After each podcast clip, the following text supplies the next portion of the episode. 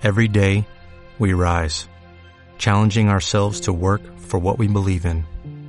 At U.S. Border Patrol, protecting our borders is more than a job, it's a calling. Agents answer the call, working together to keep our country and communities safe. If you're ready for a new mission, join U.S. Border Patrol and go beyond. Learn more at cbp.gov/careers. Bienvenido al podcast de Formadores Online. Mi nombre es Marina Miller y compartiré contigo todas las técnicas y estrategias para ayudarte a profesionalizar tu negocio online de conocimiento. Dicho esto, comenzamos con el programa de hoy.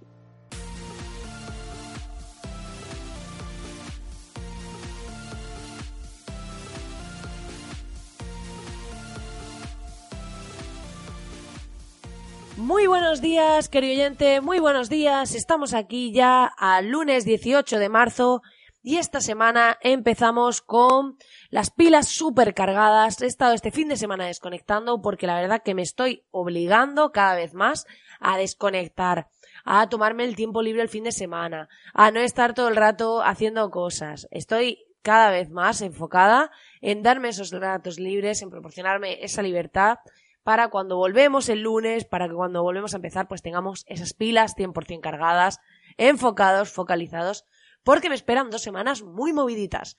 Esta semana, finales de semana, voy a ir a ver a una clienta por la zona de la costa, por zona de Alicante y demás.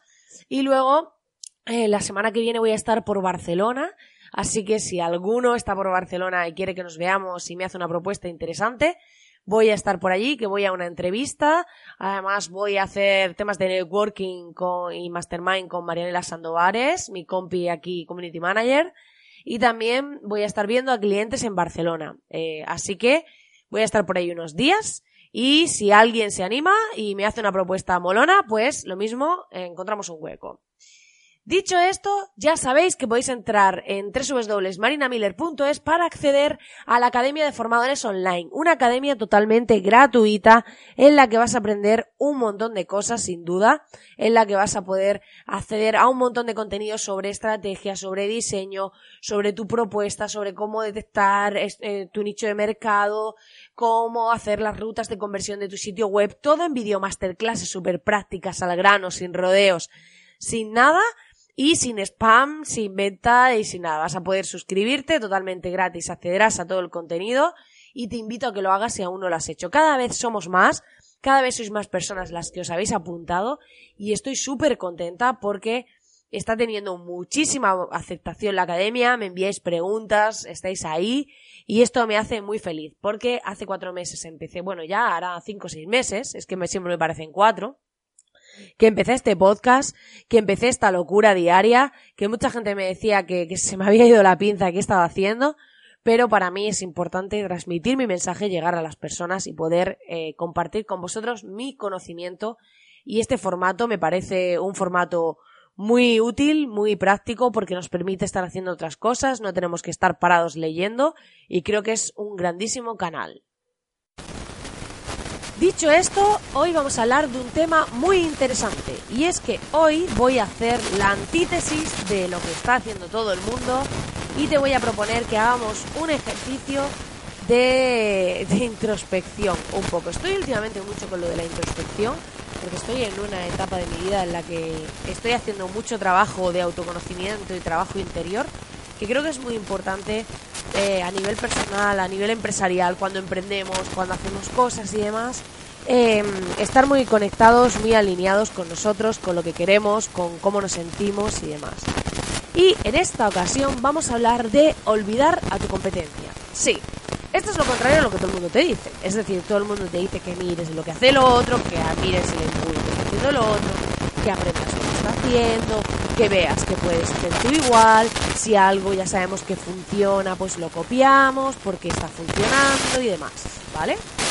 Pero el otro día estaba leyendo, estoy leyendo un libro se llama La Tercera Puerta, ya lo he comentado alguna vez, y me está pareciendo súper interesante. Es cierto que tengo pocos ratitos para leer, pero los pocos ratos que tengo lo estoy devorando, o sea, literalmente devorándolo. Estoy leyéndolo a pasos agigantados en esos pocos ratitos que tengo porque me está pareciendo súper interesante.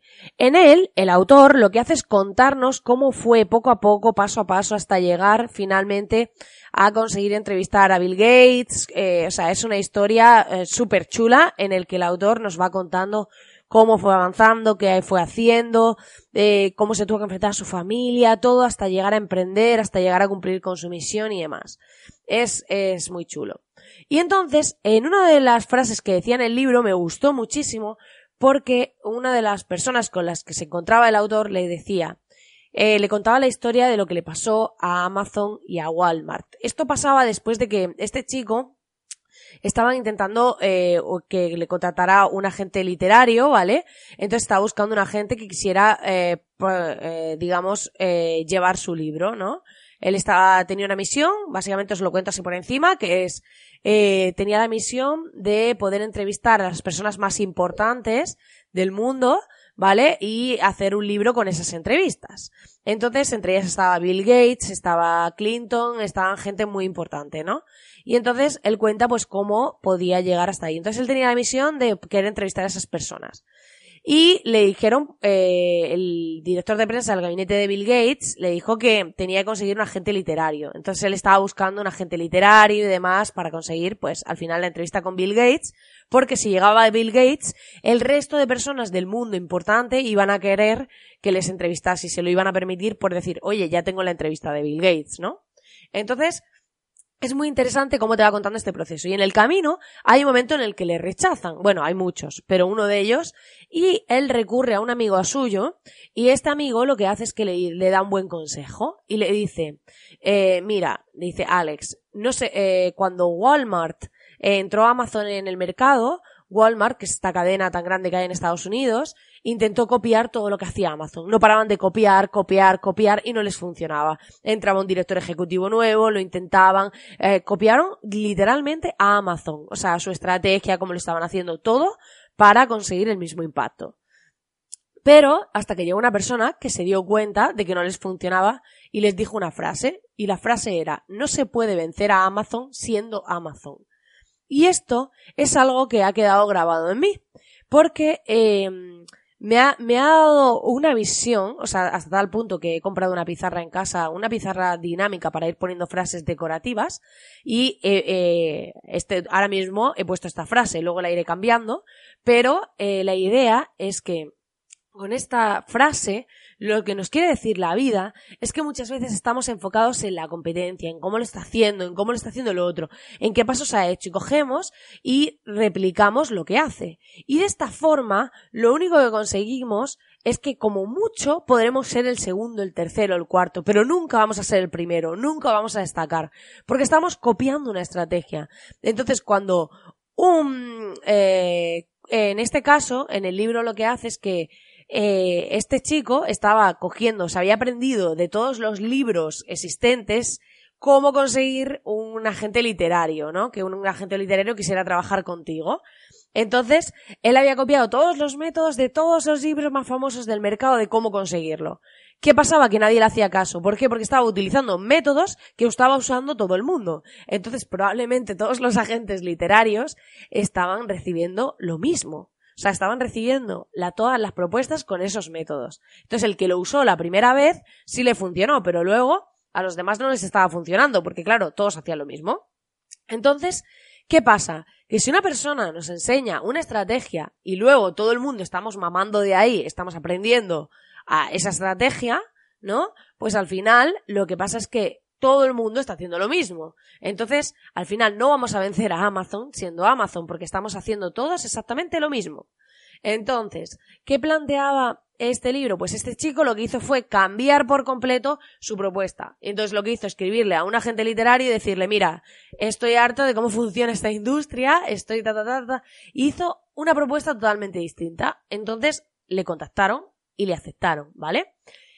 ¿Por qué cuento esta historia? Porque creo que es importante, con un ejemplo real, que veamos que muchas veces estamos copiando lo que hace el otro, muchas veces estamos pendientes de cómo lo está haciendo. Y sí es cierto que hay que utilizar, o sea, si descubrimos una herramienta o descubrimos cosas que podemos aplicar, no quiere decir, va, pues ahora no hago nada, voy a hacerlo todo al revés. No quiere decir eso, no. Pero podemos coger una herramienta una fórmula, de ahí extraer algo que nos sirva y hacerlo a nuestra manera.